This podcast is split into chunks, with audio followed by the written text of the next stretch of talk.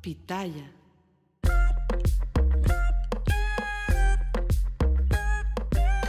¿Qué tal a todos, gente bonita? Gracias por acompañarnos una vez más al podcast Entre Hermanas, un espacio creado para ti donde vamos a hablar temas de tu interés, siempre dando nuestro punto de vista tanto personal como profesional. Yo soy Alejandra Espinosa y como siempre me acompaña the one and only, my sister Damaris Jiménez, mejor conocida en este podcast como N. Querida y distinguida hermana, ¿cómo te encuentras el día de hoy?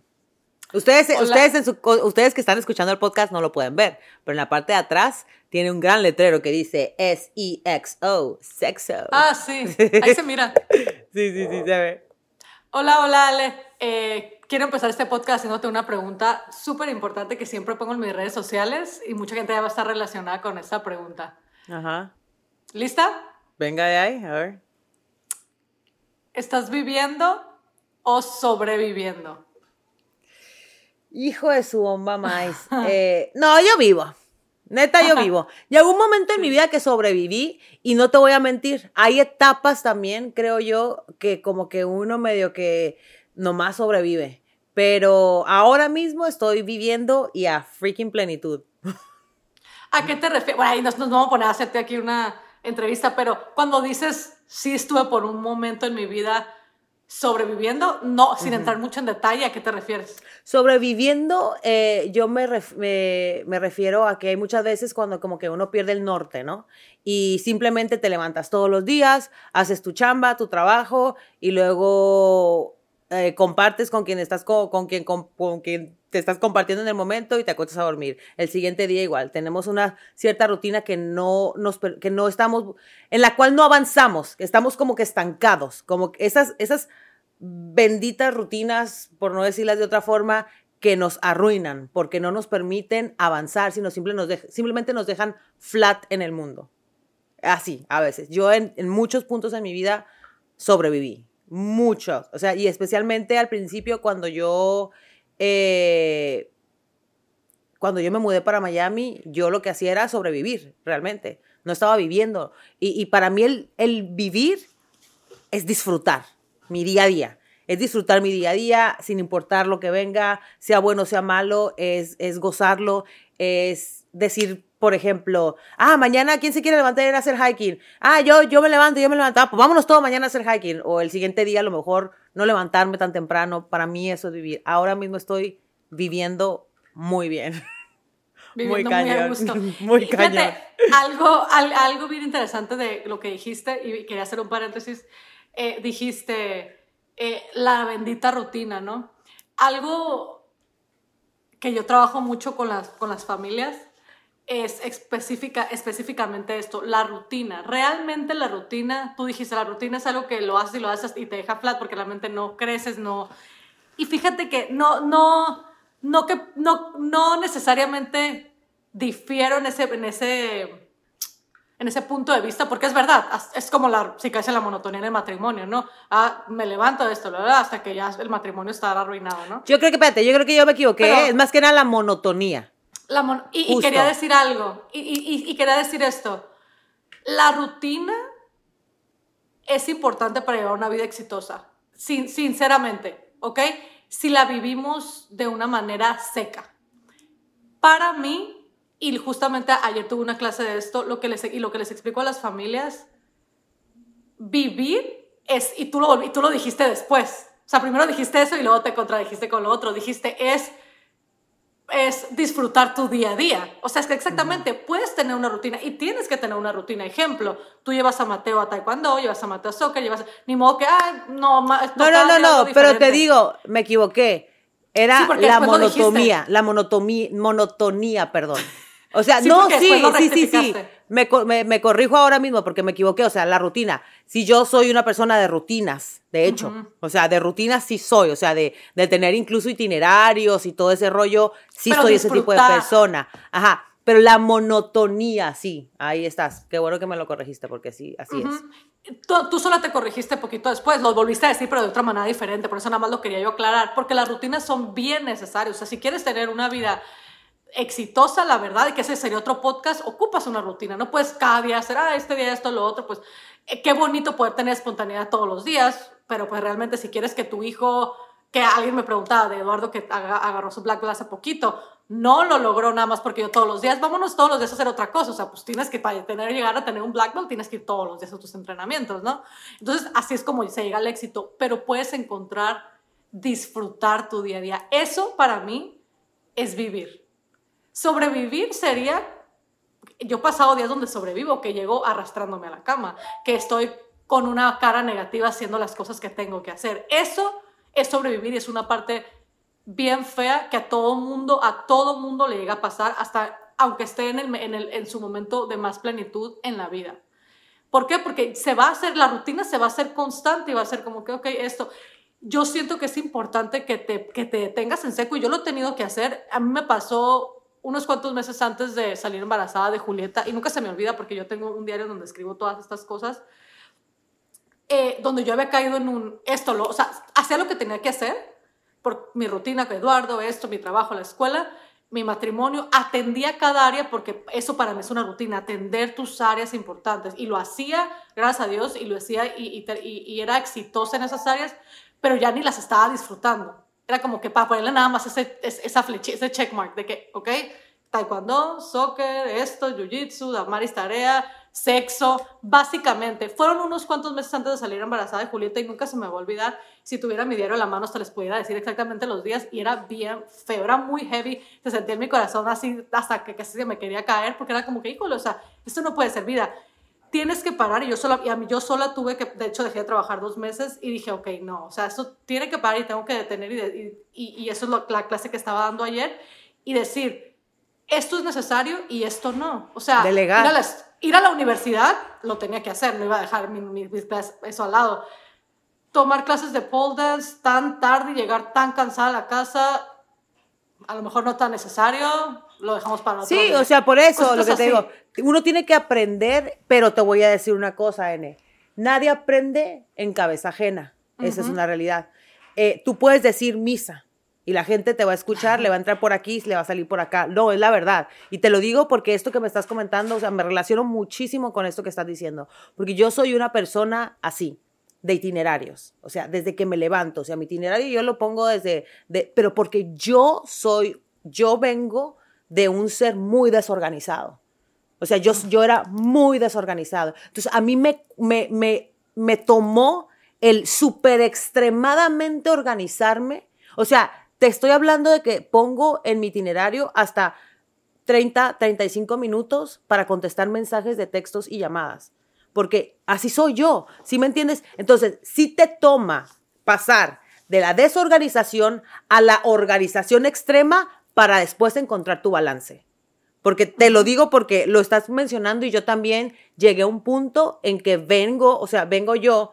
Imagínate tú que yo me hice yo misma a mí para Alejandro Espinosa un journal.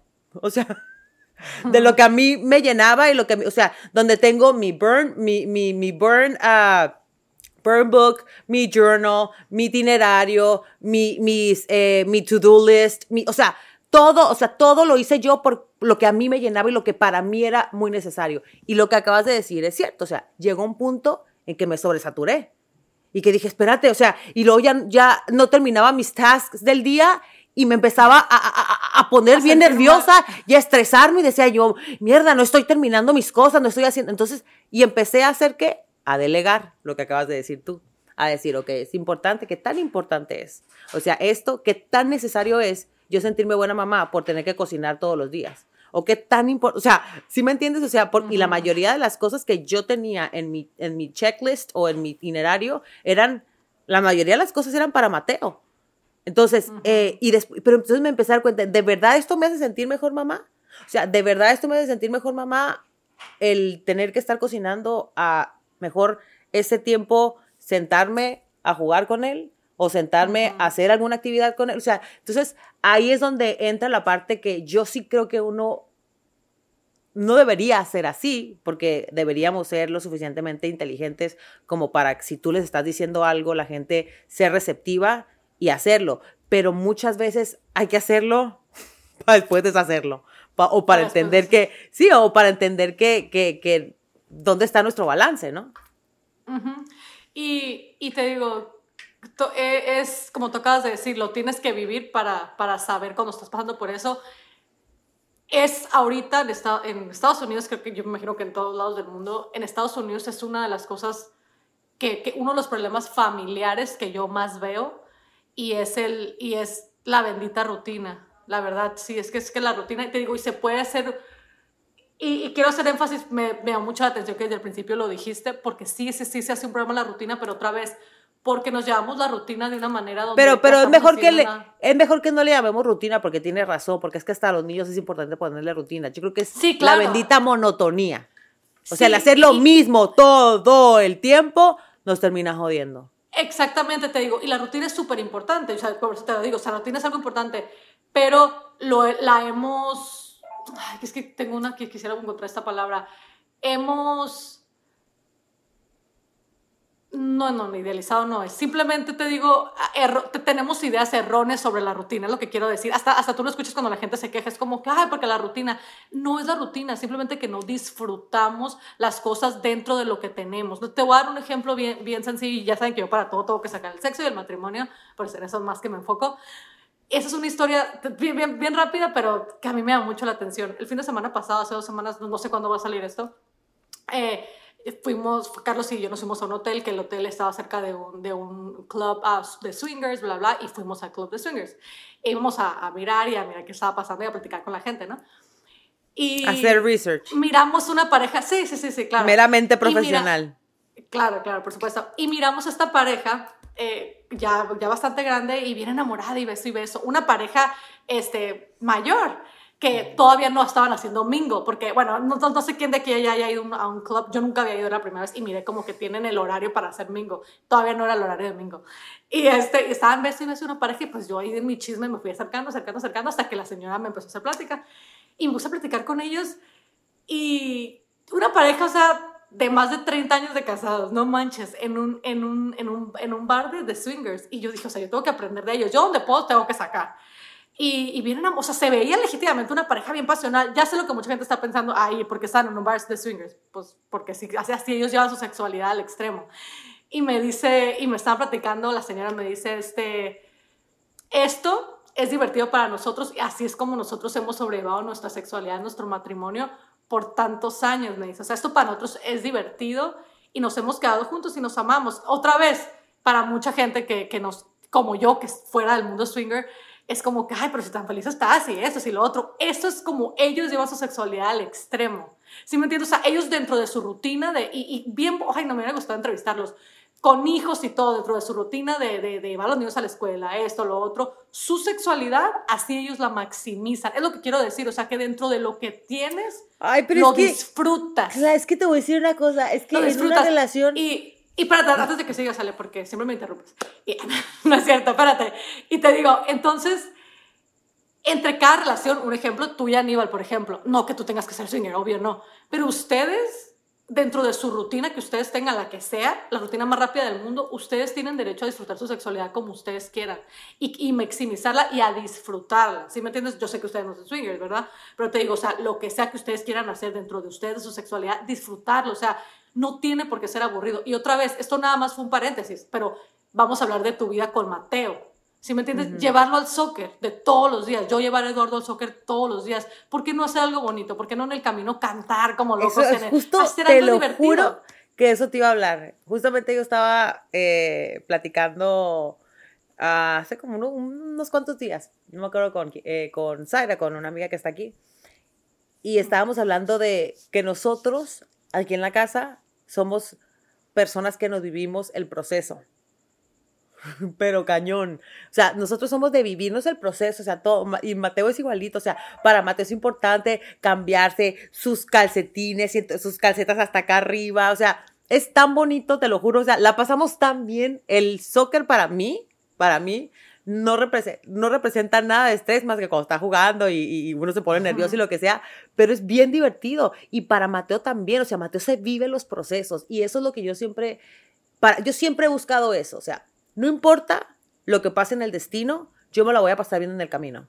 ¿Sí me entiendes? O sea, en el camino yo me la voy a pasar re bien. No importa si cuando llegue sea el peor día de mi vida, por lo menos voy a decir, coño, pero el camino estuvo bien bueno. Si ¿Sí me entiendes? llego muero. Ah, no importa. no, es que es la verdad. Igual, la puedo pasar fatal de aquí al, a, a mi destino y de todas maneras va a estar horrible allá. O imagínate si la paso fatal de aquí a mi destino está muy cool y luego digo, coño, y cómo no me disfruté el camino. O sea, y para mí es bien importante enseñarles a Mateo, disfrutarse todos los procesos. O sea, todo el proceso. lo importante no es tanto el hecho de llegar a cualquier destino, a un lugar y lo bien que lo vamos a pasar y que dure cinco minutos. No, es porque si realmente disfrutas desde el momento en que te levantas, desde el momento en que te estás cambiando, desde el momento en que vas en el carro, desde el momento en que hablas de, de, de ah, usando como ejemplo el soccer, del fútbol, soccer o lo que sea, ya hiciste de ese momento de entrenamiento o ese partido de fútbol que dura una o dos horas, ya lo hiciste realmente un día completo. Entonces, para mí eso es bien importante. Para mí eso es vivir. O sea, es, bien lo dice, ya se los han enseñado en Coco, gente bonita. Saben que yo soy muy dicharachera. ¿Coco? Sí, vivir el momento. ¿Y vas a empezar con tus dichos? Te digo que ya soy bien dicharachera. No, es que en serio, vivir el momento. ¿Cuál Coco? ¡Coco! Coco, la película de Coco. Ay, mi familia, oiga, ah, Coco. Pensé que Coco Melon, dije, ay, ¿quién lo mira? Ay, no, no. Pero en Coco, en Coco hablan de eso, o sea, lo que es vivir el momento. O sea, uno tiene que aprender a vivir cada momento, a disfrutarse cada proceso. Eh, y por eso, eh, yo creo que no sé si en este podcast o en el podcast de la semana pasada tú mencionaste el, el que haces journaling. Yo hago journaling también. Y una de las razones por las cuales yo hago journaling es porque desafortunadamente el ser humano tiende solamente a recordar las cosas negativas que le pasan, que son las que nos las lecciones de vida y las que nos ayudan a crecer, es verdad. Pero a veces se nos olvida que todos los días nos pasan cosas positivas y cosas bonitas. Y por eso es bien importante escribirlo, porque, porque se nos olvidan, porque pasan a lo mejor cinco o seis años y nos acordamos cuando nos caímos, cuando nos golpeamos, cuando nos chocaron, cuando nos quitaron la casa, cuando esto, pero no te acuerdas los momentos bonitos que viviste en la casa, que pasaste en el carro, que pasaste todas las cosas hermosas que te sucedieron en esos cinco años antes de que la vida se te viniera abajo. Es un decir. Entonces, por eso el journaling para mí es bien importante y bien bonito también eh, justo por lo que acabas de mencionar, para aprender a, vivir y darte cuenta de lo bonito que es la vida, o sea, lo, bonito lo bonito que es el proceso de cada paso que damos. Sí, y, y, te digo, el journaling, la verdad que sí es algo, sí es algo bien, este, ahorita que lo mencionaste, sí, yo lo hago y cómo te ayuda, ¿no? Para, para, a mí me ayuda, la verdad, a poner como que mi cabeza en el lugar correcto cuando estoy como que desbalanceada. Eso me ayuda a mí. Obviamente el journaling es diferente para cada persona. A veces yo se lo recomiendo a los clientes para diferentes cosas en su vida, ¿no? Cada, pienso que, que tiene un significado diferente para cada quien, pero al final del día escribir siempre, siempre, siempre es bueno. Nunca, escuch, nunca he sabido de nadie que, ah, me hace daño escribir, o sea, no. Leer y escribir siempre te ayuda, definitivamente. Entonces, eh, ah, sí, entonces sí, entonces eso eso, exactamente eso es vivir, o sea, disfrutarte todo, incluyendo la rutina. Y sigo mencionando rutina, que dijimos que no lo íbamos a hacer, porque sí siento como que se ha crucificado, crucificado el término rutina. ¿Sí me explico? Es como que, ay, es que la rutina es, la rutina no tiene nada de malo si lo haces de buena gana y si le metes poquito de tu, de tu magia de con los niños. De, de, verdad que sí. Y como el ejemplo que les di desde la pareja, o sea, esa pareja, no sé, para mí, yo hablé muchas cosas con esa pareja, pero esa fue una de las cosas que dije, wow, o sea, se, viven su, se han vivido su romance como ellos han querido y siguen juntos porque han sabido cómo manejarlo, han sabido cómo vivirlo, o sea, vivir su amor, vivir su sexualidad, y eso para mí es bien importante, y yo siempre trato de aplicarlo en mi propio matrimonio y trato como que de aventarlo para con mis clientes, o sea, que vivan su matrimonio, que vivan su sexualidad, que vivas tu maternidad, que vivas tu paternidad y, que, lo, que realmente lo vivas, no de que ahí está mi hijo sentado y acá estoy yo y en el teléfono. O sea, eso no es vivirlo, eso es sobrevivir, la paternidad, la maternidad, de ahí con el teléfono, tu hijo nada más sentado y, ay, ya, son las ocho, vete a bañar. Eso no es vivir tu maternidad ni vivir tu paternidad. Exacto. Entonces, es, piensa en verdad, o sea, ¿lo estoy viviendo o lo estoy sobreviviendo cada área de tu vida? Y, y yo creo que si te pones a pensarlo, vas a decir, híjole, o sea, es un timer, perdón. Es que, es que tengo que poner un timer porque es que en esta, eh, estas dos mujeres te, hablan demasiado. Hablan y, y te, te, voy a decir una cosa. Eh, ah, estamos hablando de eh, si estamos viviendo o sobreviviendo. Ya hablamos lo que es vivir y ya hablamos lo que es sobrevivir. ¿Qué te parece, N, si la semana que viene hacemos, les hacemos una tipo lista de cómo saber si estamos viviendo o sobreviviendo? Y lo dejamos Ah, esto como en encanta, tre- sí. tres puntitos suspensivos. Este Sí, tema sí, le vamos a hacer una continuación la semana que viene. Y ya tú te vas a dar cuenta. O sea, ya tú ah, escuchaste lo que, lo que consideramos que es vivir y sobrevivir. Y la semana que viene te vamos a dejar saber si estás viviendo o sobreviviendo ya con puntos exactos. Entonces, eh, ojalá les haya gustado este episodio. eh, compártanlo si consideran que alguien debería escucharlo. Les mandamos a todos muchos besos, muchas bendiciones. Estoy siempre, no le voy a preguntar porque estoy segura que se quedó siempre, como siempre, con ganas de decir más cosas, N, pero la semana que viene vamos a continuar con este tema, viviendo o sobreviviendo, porque yo soy el tipo de persona que cree que tú que me estás escuchando mereces vivir y no sobrevivir. Y la semana que viene te vamos a, te vamos a decir exactamente cómo hacerlo. Les mandamos a todos muchos besos, muchas bendiciones, cuídense mucho. Bye bye.